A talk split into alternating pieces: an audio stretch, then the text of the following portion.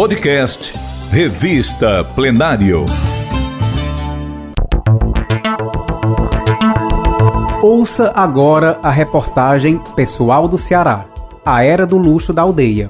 Texto publicado pela Revista Plenário na edição de setembro, outubro e novembro de 2013, com a narração de Didio Lopes. A década de 70 foi uma época única. Herdou a rebeldia dos anos 60 e foi palco de revoluções musicais. No Ceará, um grupo de jovens decidiu mostrar que a era do luxo da aldeia e que há 40 anos iniciou sua jornada abrindo caminhos para inúmeros artistas e colocando o estado no cenário musical do país. Era o pessoal do Ceará. Apesar de a explosão acontecer em 1973, a lapidação de tudo aconteceu bem antes. Mesmo vivendo sob pressão de uma ditadura, em que a censura era objeto comum para evitar qualquer tipo de manifestação artística que não agradasse os donos do poder, esses jovens ansiavam por uma mudança na cena cultural. Abusando de uma característica cearense, a da pluralidade de ritmos, eles ouviam de tudo foi do meio desse balaio eclético de influências que começaram a surgir sons e toadas ímpares, que iriam em breve conquistar o país. Para burilar toda essa gama de elementos, não havia laboratório melhor que a universidade. E foi justamente nos corredores e pátios do curso de arquitetura da Universidade Federal do Ceará que as primeiras reuniões informais começaram. De lá, para as noites de sexta, nos então bares boêmios da cidade como o Arlindo ou o Estoril foi um pulo. Nesses redutos, onde, segundo Roger, se bebia todas as forças e alegrias, começaram a tomar forma letras e músicas numa junção até então inédita, misturando toadas, maracatus, rock e canções sertanejas. O caminho começava a ser ladrilhado. Além do trio principal do disco, Roger, Ednardo e Tete, outros construtores também foram importantes para esse movimento. Dentre tantos, podemos destacar estrelas como Raimundo Fagner, Belchior, Fausto Nilo, Augusto Pontes, Ricardo Bezerra, Jorge Melo e Amelinha.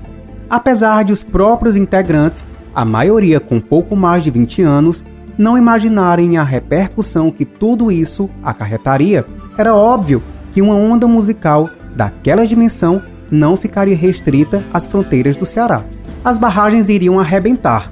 Era apenas uma questão de tempo. E o tempo não esperou muito. Depois de algumas escalas de viagem, Roger de Rogério, por exemplo, passou um tempo em Brasília, concluindo seu mestrado em física. Isso mesmo, ele conseguiu se dividir entre dois amores aparentemente incompatíveis: a certeza muitas vezes absoluta da ciência, com o pensamento contestador das artes. Ele chegou juntamente com a sua mulher na época, a cantora Tete, em São Paulo, no início dos anos 70. Nessa época, acabaram alugando um apartamento em frente à casa do Belchior. Resultado, o lugar transformou-se num reduto cearense. Em meio a esse burburinho e associado ao amigo Ednardo, que já morava em São Paulo, surgiu Meu Corpo, minha embalagem, tudo gasto na viagem, em novembro de 1972. Produzido por Walter Silva, o Pica-Pau, e com arranjos de Arenton Salvanini, o disco seria lançado no ano seguinte, apresentando ao Brasil os três artistas já tão conhecidos em terras cearenses. Os três dividiam os vocais nas faixas do álbum, que mostrava os seus primeiros trabalhos, mas também abria espaço para um clássico da música nordestina, Dono dos Teus Olhos, de Humberto Martins, na voz de Tete. Nem precisa dizer que o sucesso foi imediato. Os convites para apresentações nos programas mais importantes das TVs e rádios se sucediam num ritmo alucinante.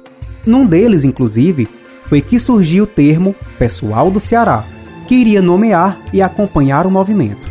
A mistura de ritmos tão distintos caiu no gosto do povo e encantou a crítica.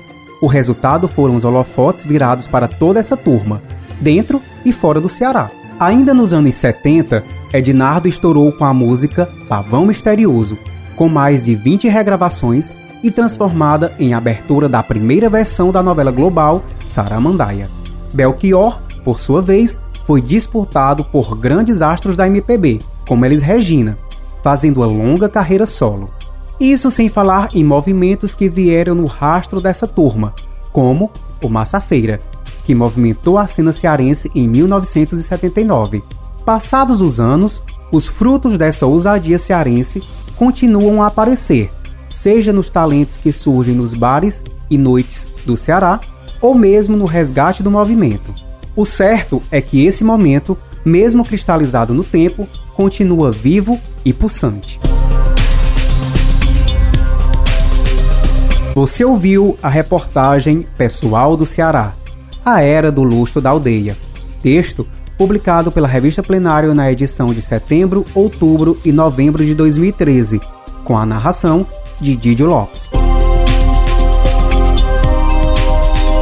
Leia essa e outras reportagens na página da revista, no site da Assembleia Legislativa do Ceará. E você pode ouvir as reportagens no podcast Revista Plenário, nas principais plataformas de áudio. Compartilhar iniciativas. Esta é a meta da Assembleia Legislativa do Estado do Ceará. Rádio FM Assembleia 96,7. Com você, no centro das discussões.